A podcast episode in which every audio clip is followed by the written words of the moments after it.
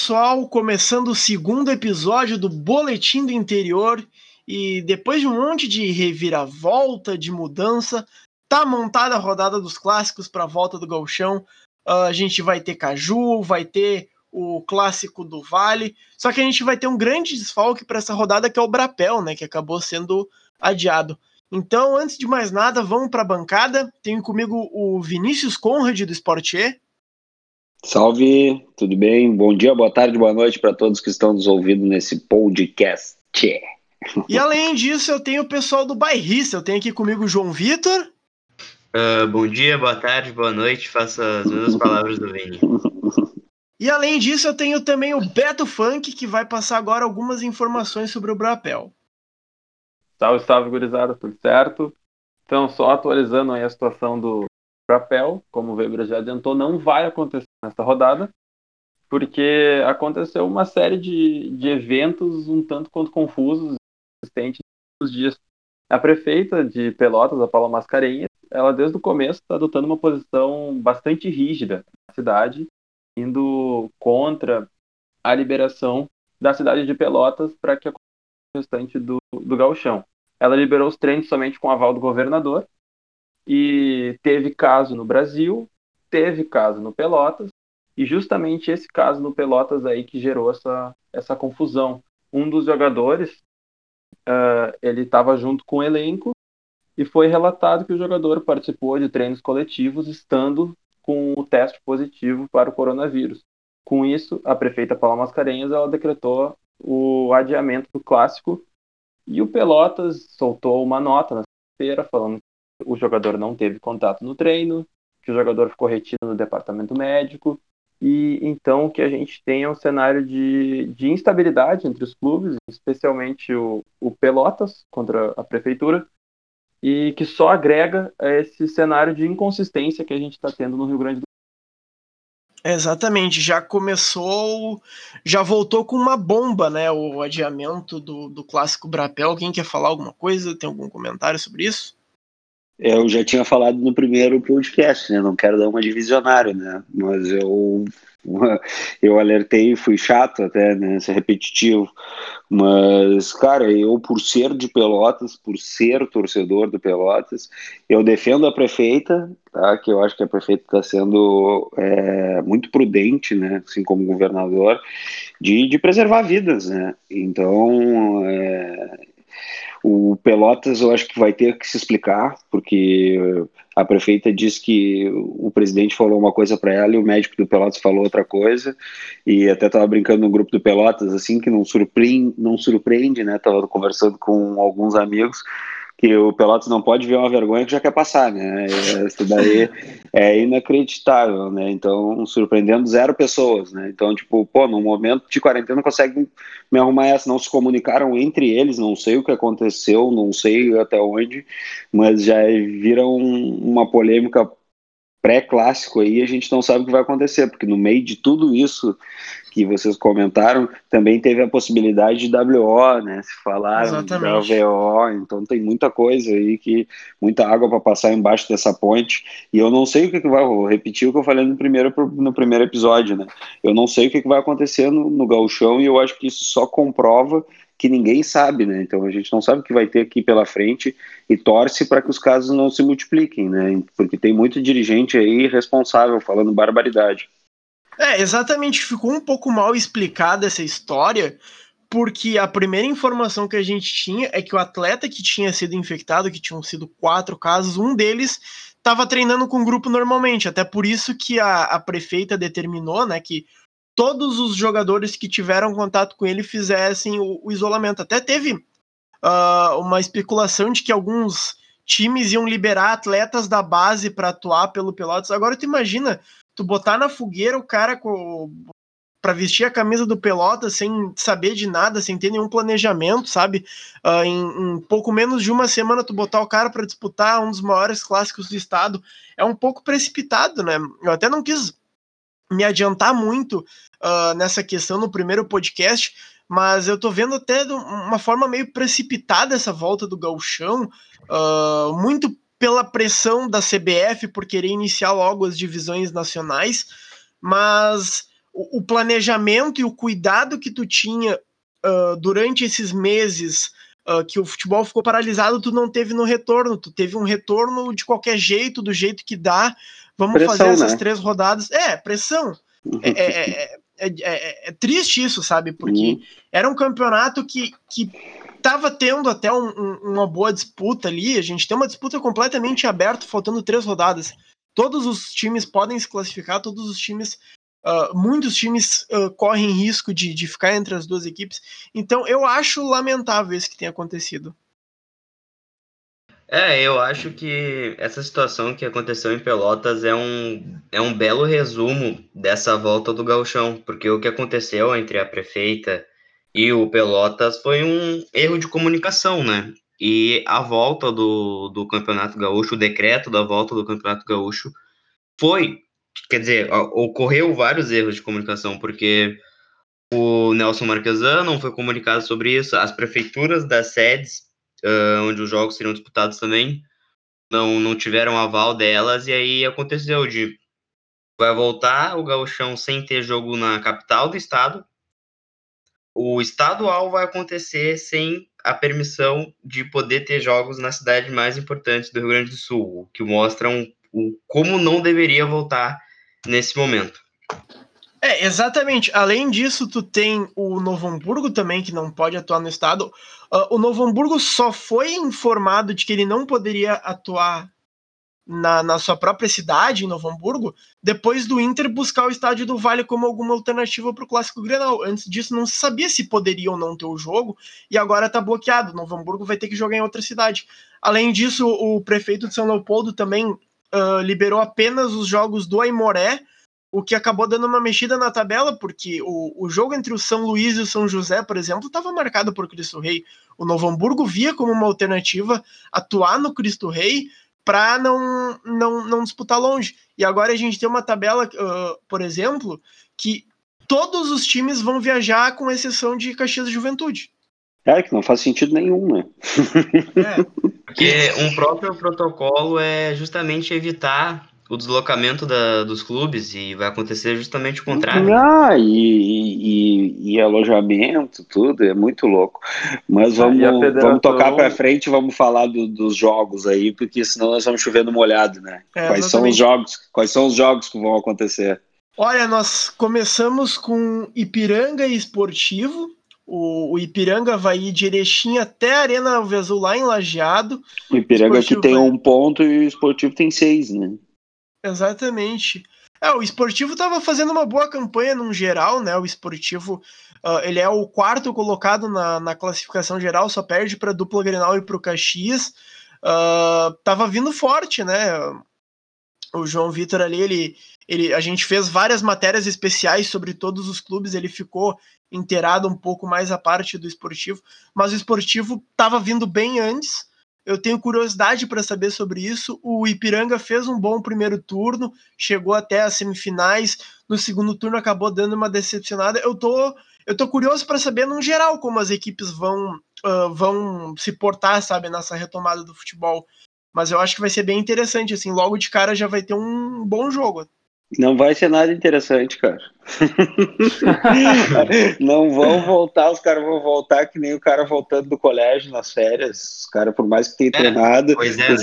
tu pega a realidade de vários clubes e os caras fizeram um amontoado de gente, cara. Então não, é, não, não tem como ser. Ressaca, né? como, é, como é que o torcedor vai. Como é que vai, vai ser o campeonato atraente? Como é que vai ser interessante ser torcedor no estádio? É, tá louco? É, é mas sem torcedor é, no estádio, é isso a gente vai ser uma realidade por um bom tempo. É, mas é isso aí, é boneca inflável, não tem graça. É, eu acho que a gente vai ter que se acostumar um pouco com torcida de papelão, com esse tipo de coisa, porque eu não, eu não vejo tão cedo uh, nem liberando, nem, nem, nem tendo alguma alternativa viável para se ter torcedor. Claro, pode ter uma pressãozinha aqui, uma pressãozinha ali, mas eu não duvido de mais nada, sabe? Mas eu acho difícil ter torcida.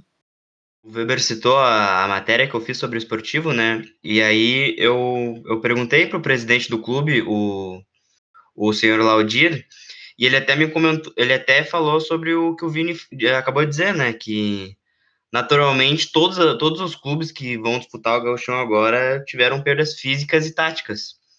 Então o esportivo não vê um desequilíbrio técnico para esse retorno do gauchão entre as equipes do interior.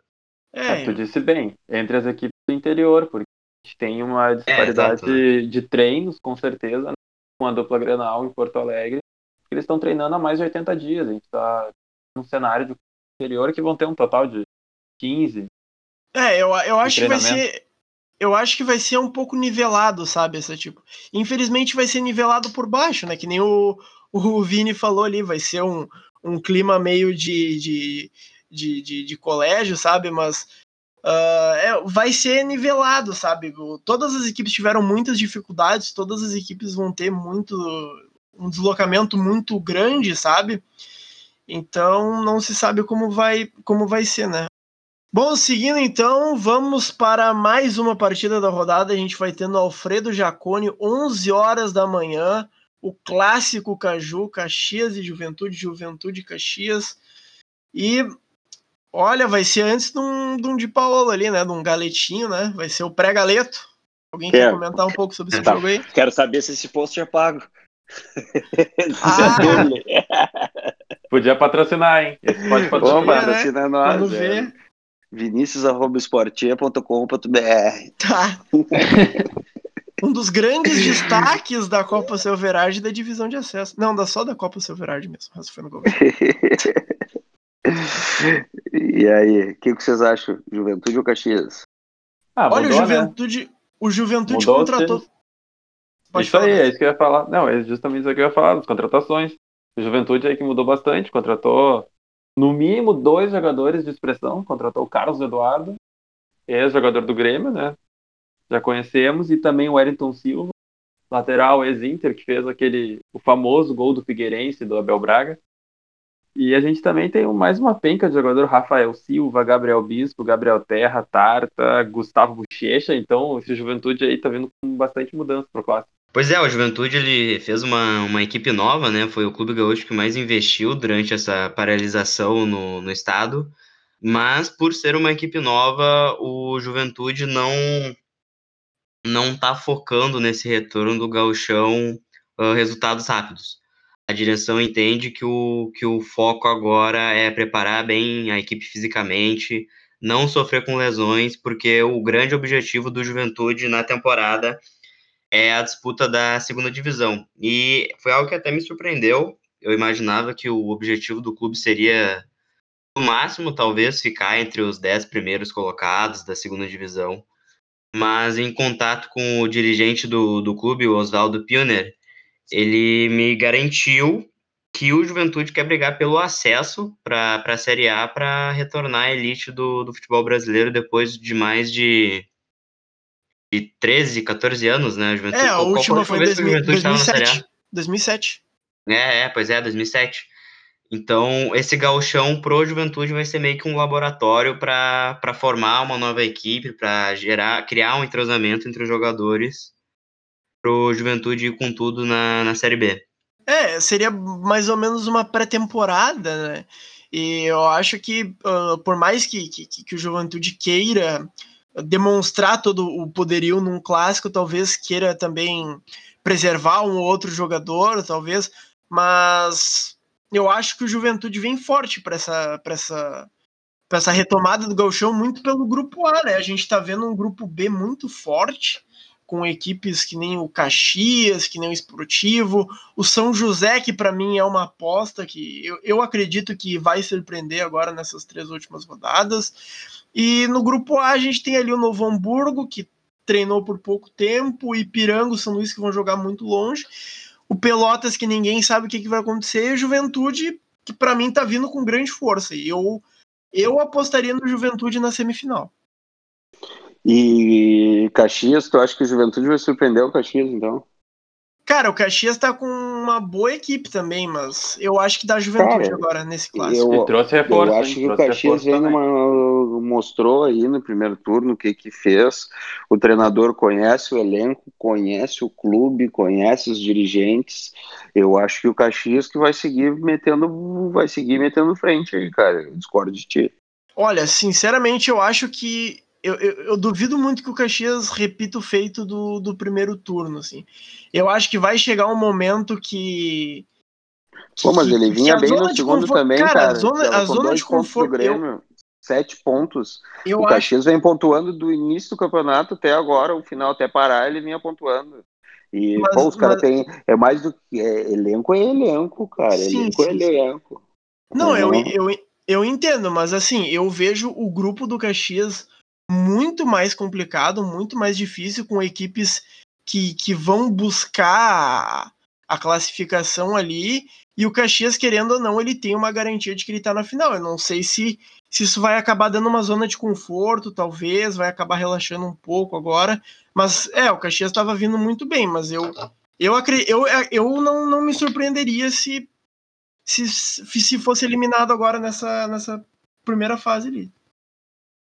Não sei se vocês concordam, se discordam. É, eu acho, enfim, eu concordo bastante com o Vini. O Caxias uh, vinha apresentando um desempenho coletivo muito, muito bom, mas eu acho que por conta da paralisação, por, por ter perdido o entrosamento, eu acho que o Caxias não vai se forçar a ser campeão no segundo turno e vai utilizar esses jogos. Porque porque quer uma final com outro? Por, por um, um temor de sofrer com alguma lesão física e etc. Mas e se ganha esse turno também?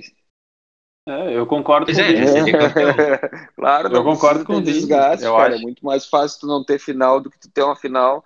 Se os caras puder dar a vida e eles vão dar a vida, eles querem terminar com isso. Ninguém quer pegar um Grêmio Inter numa final ou outro clube. Mas seria só um jogo, né? Essa final. É. Pra chegar até a final seriam. Seriam Sim. quantos jogos? Seriam dois, três? Seriam. É, sim. É, exato. Então tu pode abreviar é, isso, né? Também acho que a Chias vai com tudo, o Lacerda vai seguir com o trabalho que um baita trabalho. Se reforçou também. Tem é. o, contratou o Vinícius Baiano, do Botafogo. Se vai conseguir vai... ou não vai conseguir é outra história, mas os caras, ao invés de. Enquanto vários times se disseminaram, os caras contrataram, se reforçaram. Eles têm elenco, que isso é muito importante. Assim foi a regra do Novo Hamburgo, né? Novo Hamburgo, quando foi campeão gaúcho, o Novo Hamburgo foi lá e buscou jogadores esquecidos, jogadores que estavam fora de cena, e botou os caras em evidência de novo. Então tem uma receita para isso funcionar. O Lacerda ele não é um cara qualquer que chegou, ele é um cara identificado com a torcida, é um cara que já levantou taça. Todos esses acessos que tem, o Lacerda trabalhar, o capitão do time. Então, isso ele tem junto com os dirigentes e tem também para passar para os seus jogadores. Então, uhum. é, ele não conversa de, de, de, de, de chefe, de patrão, é conversa de colega, é conversa de companheiro. E isso dentro do vestiário faz toda a diferença. Tu acredita, então, num, que o Caxias tem grandes chances de repetir o feito nesse segundo turno? Cara, eu não acredito assim, ó, 100%, mas se eu tivesse que apostar, eu apostaria nisso pela questão da possibilidade de conhecendo o, a vontade de vencer que esse grupo criou, que o treinador tem, entendeu? Então eu acho que esse vai ser o, discurso e esse vai ser a dinâmica desse grupo. Se vai conseguir alcançar depois de um tempo de pandemia em que a gente não sabe nem o que vai acontecer no campeonato para frente, aí são outros 500. Mas eu apostaria muito mais nessa possibilidade do que o Caxias em decadência mas eu posso ser surpreendido, né? Futebol ah, é isso, eu... ainda mais nesse momento que a gente está, nós estamos tudo achando, né? É um é, achismo. É, exatamente, a gente tem quatro meses sem nenhuma partida, é, é muito no achismo mesmo. Eu não acredito que seja decadência, eu acredito que talvez por ter um, um, um grupo, um grupo pelo que a gente viu no antes da paralisação, um grupo mais difícil, eu acredito que o Caxias tenha, tenha que ter mais esforços, tenha que teria mais dificuldade do que alguma equipe do, do grupo A, sabe? Além do Internacional ali. Então, eu vejo um São José que eu tô apostando no São José para se classificar. Eu acho que o São José pode pegar na cola. O esportivo, não sei, talvez. Mas eu, eu acharia muito difícil, até por Grêmio e Inter estarem bem mais preparados agora. Meio que inverteu a, porque antes tu tinha muitas equipes do interior com muito tempo de preparação a mais do que Grêmio e Inter e surpreendendo no, no, no, começo do gauchão, e agora a gente tem uma, uma situação completamente diferente, né? Eu acho que seria difícil o Caxias repetir o feito no, no segundo turno, mas é, é, é ninguém sabe ainda o que, que vai acontecer. É. Uh, seguindo então para as partidas, a gente vai ter lajeado clássico do Vale, né, entre Novo Hamburgo e Aimoré. E esse jogo vai ser o confronto entre as duas equipes que menos tiveram tempo de preparação, né? Então, eu acho que vai ser bem complicado esse jogo aí. O que, vocês o acham? Clássico, o clássico do sapato. Eu, eu acho que o último clássico que teve foi o clássico do 5 a 0 ou não? Eu acho que foi. Eu acho foi, que sim, foi, foi, né? foi, Foi, 2019. Não, né? não, não, não, não, teve um depois. Uh, foi, teve um depois na copinha, eu acho. Não, da, É. o, primeiro, o primeiro da copinha foi 5 a 0 mas teve um depois. Hum, Mas é marcante, né? Sim, é marcante, me marcante. lembrei dele. E, cara, mas eu acho que vai ser muito parelho com essa questão aí de, do tempo de treino, né? Então, é muito complicado, né, cara? Uma semana de treino ali e é muito tempo parado, né, cara? Então, o corpo sente, o preparo sente, o jogador tá mais pesado, ficou em casa com a família, sem fazer exercício, é, chocolatinho, lanchinho, pizza. É complicado, ninguém tá livre, né? Todo mundo é ser humano, então não tem como a gente achar que os caras são umas máquinas, né? Então É, vai, vai ser recentemente o- evolutivo, né? Recentemente, além de todos os problemas da, devido à paralisação, por conta do, do coronavírus e etc., o Emoré foi, foi castigado com as fortes chuvas no estado, né? no, estado, né? O entorno ali do, do Cristo Rei sofreu com, com, com, ala- com alagamento, né?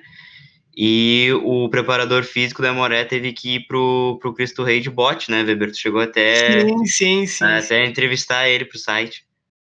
É, foi bem bacana. E até sobre essa questão dos treinamentos e tudo mais, eu sei que a pauta é o clássico do Vale, mas o Michel do São Luís, ele. Eu perguntei para ele como é que foi esse período de paralisação e tudo mais, e ele falou que foi bem difícil, porque eles não tinham uma luz, não tinham um objetivo, sabe? E por causa disso apenas vai treinando para manter a forma física. Então isso talvez pode atrapalhar. Com mas eu, como cidadão de Novo Hamburgo, eu não posso apostar contra o Novo Hamburgo, então eu acho que vai, vai dar Novo Hamburgo. Que Contra nóia. tudo e contra todos, vai dar noia. Bom, eu, como um cidadão de São Leopoldo, não posso apostar contra o meu índio, né? Então eu acho que vai dar Aimoré. 3x0 Ah. pro Aimoré. Ai, Moré. Ai, Moré. Vamos cantar o hino aqui? Cara, eu conheço o hino de todos os clubes do Rio Grande do Sul, hein, cara, da Bahia. E Ah, o tu sabe que o é programa, o, programa, o programa do esporte a gente fez até o Aloysio Roquembar tocar o, o, o hino da Aimoré na, gaita. Podem procurar no YouTube aí, porque é, a gente tinha isso aí no primeiro programa do esporte que no meio do carro a gente falava, toca o hino da Aimoré, e entrava o hino da Aimoré. Tá rolando na edição agora. É, o hino da Não sei é como, eu, eu, o Vitinho, mas alguém botou na edição aí o, o hino da Moré.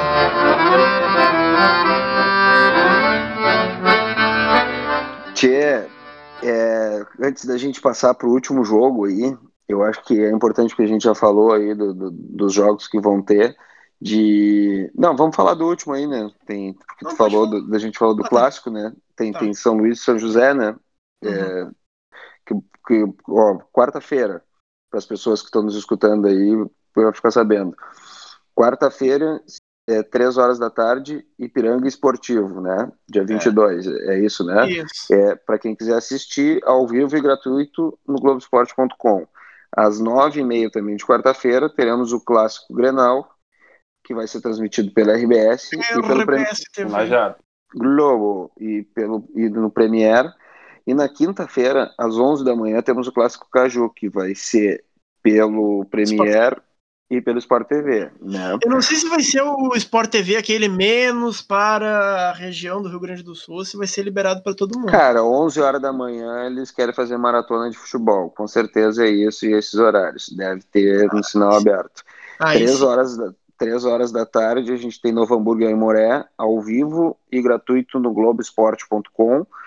E para fechar a rodada, temos às 7 horas da noite São Luís e São José ao vivo e gratuito também no Globoesporte.com. E o Brapel vai ficar para depois, não sabemos quando acontecerá. Mas essa é, é essa é a rodada de retorno aí é, do Galchão. Então, acho que esse serviço é sempre importante para a gente compartilhar pra galera aí. É verdade. É, então ficou faltando sobre. Não é clássico, mas é o São São, então, entre São Luís e São José. Ai, meu Deus. Na Montanha dos Vinhedos, sete horas da noite da E quinta-feira. sa- e tu sabe de onde é que o Sansão tirava força? Do cabelo? Tá, eu vou embora depois O dessa, deixa cabeludo, Vinícius. você. Mas então, cara, o São Luís tem uma missão difícil, né? São Luís vai jogar Ah, mas é longe que São de Luís, casa. São Luís e São José é um jogo abençoado, né, cara? Ah, é verdade. Jogo abençoado. Então, vamos então, por ser uma partida abençoada, São Luís e São José vai ser o único jogo da rodada que vai ser um baita jogo, né?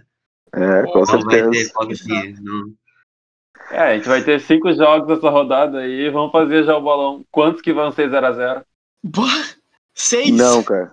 Não vai ter Cara, eu nenhum acho que 0x0. não tem hum, como ter muito 0 a 0 porque o goleiro sofre muito com a falta de ritmo. Então, É, eu talvez, acho que a gente talvez. pode fazer um bolão de quantos frangos a gente vai ter. Cara, na- É só Será que vai ter frango do goleiro desportivo? É só ver as estatísticas do Edu aí, cara. o goleiro mais vazado do, do, Rio Grande do Sul. Mas eu já vou cantar uma pedra pra vocês aqui, hein? Eu tô apostando alto nesse São José aí. Eu acho que vai surpreender. Bah, eu acho que ele falou 50 vezes já no podcast. Eu Vocês viram, guri? Ele sendo, tá sendo patrocinado, patrocinado pelo, pelo São José. É. Pelo São José e pelo. Juventude, aparentemente. Não, Juventude é o Juventude é o João Vitor. Ficou apaixonado. É, o, o São José, inclusive, falando sobre isso, ele anunciou hoje a contratação do meia Vitor Júnior, que jogou no Inter, já jogou no Corinthians, no Botafogo, no Cruzeiro, enfim, Isso aí, toda a Série A. o meio atacante. Pá. Que, É. que, que, que quase rodou meio mundo. É verdade. De 1,50 e poucos, ba- baixinho. 1,67. Achei aqui a informação. Tia Gurias, para que todos saibam, são quase meia-noite a gente está gravando esse podcast. Eu vou dormir para minha mulher não me chutar de casa. Desejo a todos um, um- É uma nova boa. desculpa, né, Vini? Ela vai É, perguntar onde é que tu tá. Tá gravando podcast. Ah, Eu tô do lado dela. Ah, É, tia, então essa é a primeira rodada, esse foi o segundo podcast, né? e estaremos presentes nas redes do Bairrista, nas redes do Sportier, é isso ou não é, gurizada? É isso aí mesmo.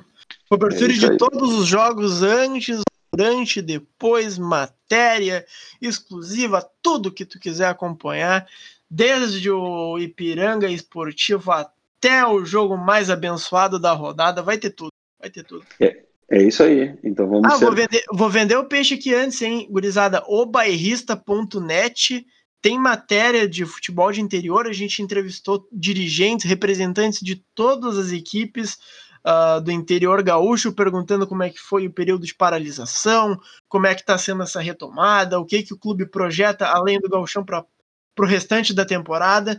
Então vão lá, obairrista.net. Todo mundo aqui fez as matériazinhas. Ficou bem legal. Quem tiver dúvida já entra lá, que já tem lá onde é que vai ser transmitido cada jogo, ah, qual é- onde é que vai passar, já tem o servição lá, tá? Então sejam todos felizes nessa primeira rodada, durmam bem e usem máscara. É isso aí. E quer dar mais uma consideração final aí? Acho que é por aí, velho. Então é isso, pessoal. Esse foi o segundo episódio do Boletim do Interior. Espero que tenham gostado. Não se esqueçam de curtir as páginas O Bairrista e Esporte nas redes sociais. E nos vemos após o término da rodada. Até mais!